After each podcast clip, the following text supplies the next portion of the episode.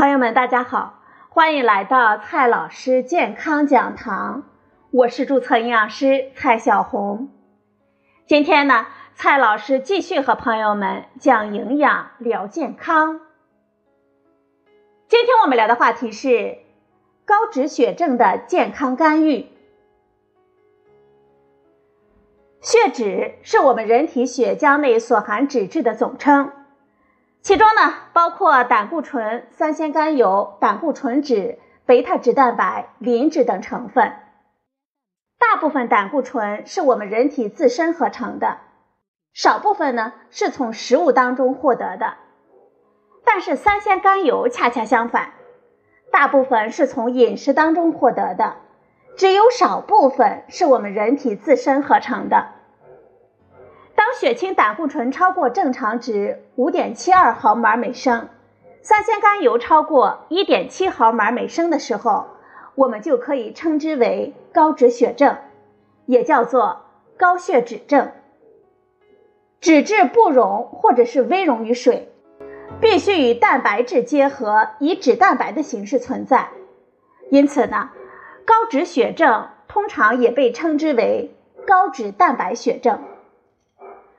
高脂血症对我们身体的损害呢是隐匿的、渐进的，具有进行性和全身性的特征。它的直接损害呢是加速我们全身动脉粥样硬化，影响重要器官的供血供氧，最后呢导致严重后果的产生。高脂血症、高血压和高血糖被称为“三高”。高脂血症可以加重糖尿病的病情。所以，糖尿病患者除了治疗高血糖之外，还需要调节血脂，以减少糖尿病患者致残甚至是死亡的风险。高脂血症患者容易并发脂肪肝，轻度的脂肪肝患者呢，多数并无自觉的症状；中度或者是重度的脂肪肝患者，往往会表现出肝肿大、食欲缺乏、肝区胀痛、转氨酶升高等症状。少数患者呢也会出现轻度的黄疸、脾大等症状。动脉粥样硬化呢，容易导致心肌功能的紊乱，引起血管紧张素转化酶大量的被激活，促使血管痉挛，诱使肾上腺分泌升压素，导致我们血压的升高。血脂高、血粘度增高呢，也会使我们人体内各脏器的供血供氧量不足。影响免疫细胞的生成转化率，导致人体免疫力下降，抗病能力变弱，容易受到病毒的侵扰和危害。此外呢，高脂血症还可以导致冠心病、脑梗死、肝硬化、胆石症、胰腺炎、眼底出血等一系列的病症。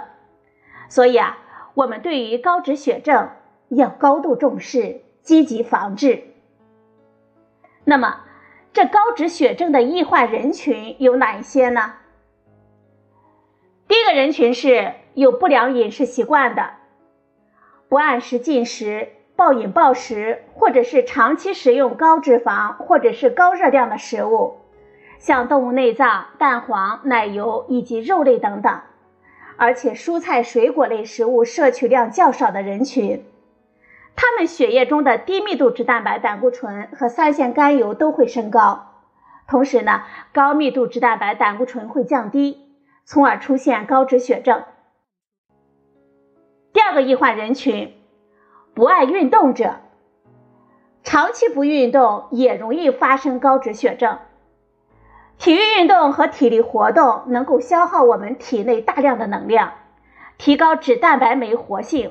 有效的改善高脂血症患者的脂质代谢，促进脂质转运、分解和排泄，最终呢使血清胆固醇、三酰甘油以及低密度脂蛋白含量降低。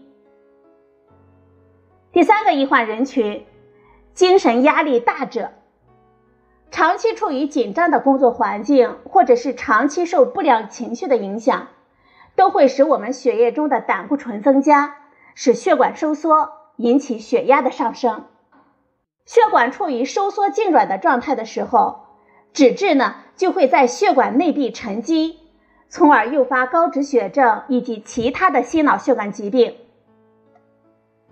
第四个易患人群，长期大量饮酒和吸烟者。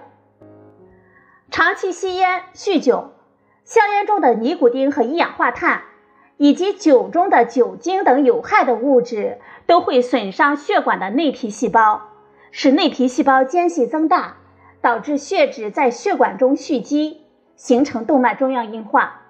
同时呢，也会升高低密度脂蛋白的浓度，诱发高脂血症。第五个易患人群，四十岁以上的人群。当我们的年龄超过四十岁之后，血管内皮细胞的功能会逐渐的衰退，血脂呢会逐渐的升高，患心脑血管疾病的概率也随之升高了，特别是肥胖者尤为明显。因此，血脂检查应该作为四十岁以上男性的重点检查项目。高脂血症患者在饮食上需要注意哪些方面呢？首先，第一个方面，我们要合理饮食，控制总热量的摄入。长期饥饿会导致我们血清三酰甘油的升高。虽然高脂血症患者大多数比较肥胖，但是呢，我们不提倡饥饿疗法，可以适当的减少食物的摄入量。若体重没有超重或者是肥胖。我们一般不需要限制热量或者是碳水化合物和蛋白质的摄入。我们可以在保持标准体重的同时，脂肪的摄入量应该小于总摄入量的百分之三十，以最大限度的减少动物脂肪和饱和脂肪酸的摄入量。减少脂肪，尤其是动物性脂肪的摄入量，是我们控制热量的首选途径。因为这类食物饱和脂肪酸含量过高，容易使脂肪沉积在我们的血管壁上，从而大大增加血液的粘稠度。饱和脂肪酸能够促进胆固醇的吸收和肝脏胆固醇的合成，使血清胆固醇水平显著的升高。如果饱和脂肪酸长期摄入过多，就会造成三酰甘油的升高，并对血液凝固起到加速的作用。促进血栓的形成。第二个饮食注意事项，我们要控制好碳水化合物的摄入量。碳水化合物摄入量呢，应该占到我们总摄入量的百分之五十五到百分之六十是最好的。主食以谷物为主，适当的多吃一些豆类和豆制品，尽量的减少精制米面的摄入。多吃粗粮，像小麦、燕麦、谷类、豆类等食品，因为这些食品当中含有丰富的纤维素，有很好的降脂的作用。我们要控制糖和甜食的摄入量，少吃或者是不吃砂糖、水果糖、饴糖、蜜糖以及含糖类比较多的糕点、罐头等等。我们日常的饮食当中呢，可以搭配红糖、玉米糖和蜂蜜等。稻谷、小麦、玉米、菜籽等植物当中含有大量的植物固醇，在植物油当中呈现游离的状态，有降低胆固醇的作用。第三个饮食注意事项，我们要控制好脂肪的摄入量。脂肪的摄入量呢？以占总能量的百分之二十以下为好。如果没有超重或者是肥胖，一般脂肪的摄入量不必限制过多，占总摄入能量的百分之二十五到百分之三十为宜。忌暴饮暴食或者是肥腻、高胆固醇、高脂肪含量的食物，如严格限制食用螃蟹、肥肉、蛋黄、鱼子和动物的内脏。像脑、肝、肾、肠等食物，应该吃一些豆油、菜油、芝麻油、玉米油、米糠油等植物油，禁食猪油、鸡油、鸭油等动物油，禁食富含油脂类的黄油、奶油、乳酪等食品。第四个饮食注意事项，增加蛋白质的摄入量。蛋白质的来源丰富。主要来自于牛奶、鸡蛋、瘦肉类、禽类。这禽类呢，应该去皮。还有虾、鱼类以及大豆及其豆制品等食品。尤其是大豆中的豆固醇有明显的降血脂的作用。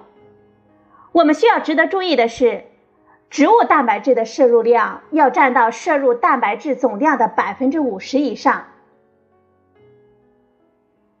第五个饮食注意事项，我们可以摄入足量的膳食纤维和微量营养素。我们应当多吃一些鲜果和蔬菜，因为它们含有丰富的维生素 C。无机盐、膳食纤维、维生素 C 能够降低贝塔脂蛋白，增加脂蛋白酶的活性，从而降低三酰甘油。膳食纤维呢，可以促进胆固醇的排出。无机盐对我们血管有很好的保护作用。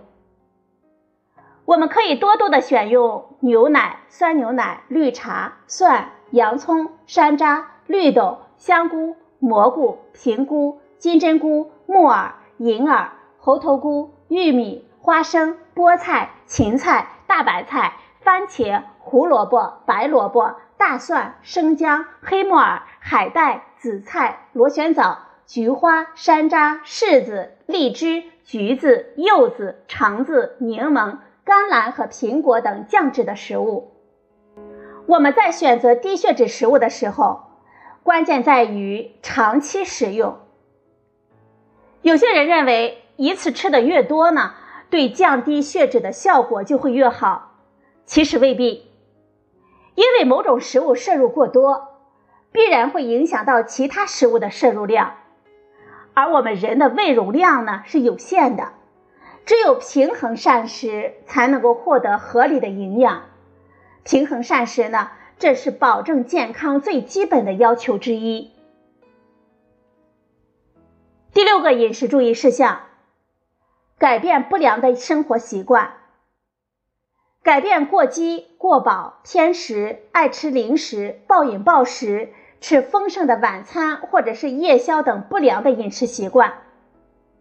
为保持热量的均衡分配，可以少食多餐，像每日三次正餐，两次加餐，每餐呢可以吃到七到八分饱。高脂血症患者应当忌酒，因为这酒精啊可以激活脂肪组织中的脂肪酶，促使脂肪酸释放到血液当中。酒精呢在肝脏中氧化消耗辅酶，使脂肪酸氧化不足而合成三酰甘油。这酒精呢还能够抑制血液当中极低密度脂蛋白的清除，诱发高脂血症，严重危害我们的健康。所以啊，这酒呢还是不喝为好。第七个注意事项，我们要选择合理的烹饪方法。针对患有高脂血症的中老年人群，我们可以选择合理的烹饪方法是很重要的，应该多采用蒸、煮、煨、炖、熬和适当凉拌的方式。第八个注意事项，我们要多选择有氧运动。高脂血症的康复体育运动要选择有氧运动，避免在运动当中做推拉举之类的静力性的力量练习或者是憋气练习。应该多选择大肌群的有氧运动，像游泳、慢跑、打太极拳、跳健身操、骑自行车等等。我们每周的运动次数呢，最好是三到五次。有时间的话呢，可以增加运动的次数。这运动的时间呢，每次三十分钟到六十分钟左右呢是比较好的。每次留五到十分钟的准备时间。确定我们的脉搏逐渐升高至正常范围后再开始运动。每次运动结束前应有五到十分钟的整理活动的时间。像继续慢跑五分钟，避免立即停止运动之后心肌缺血或者是自主神经不平衡等情况的发生。我们每个人呢，要结合自身的年龄、体质等状况，灵活的安排运动的情况。以上这八点呢，就是我们建议的高脂血症患者在饮食上所需要的注意方面。好了，朋友们。今天的节目呢就到这里，谢谢您的收听，我们明天再会。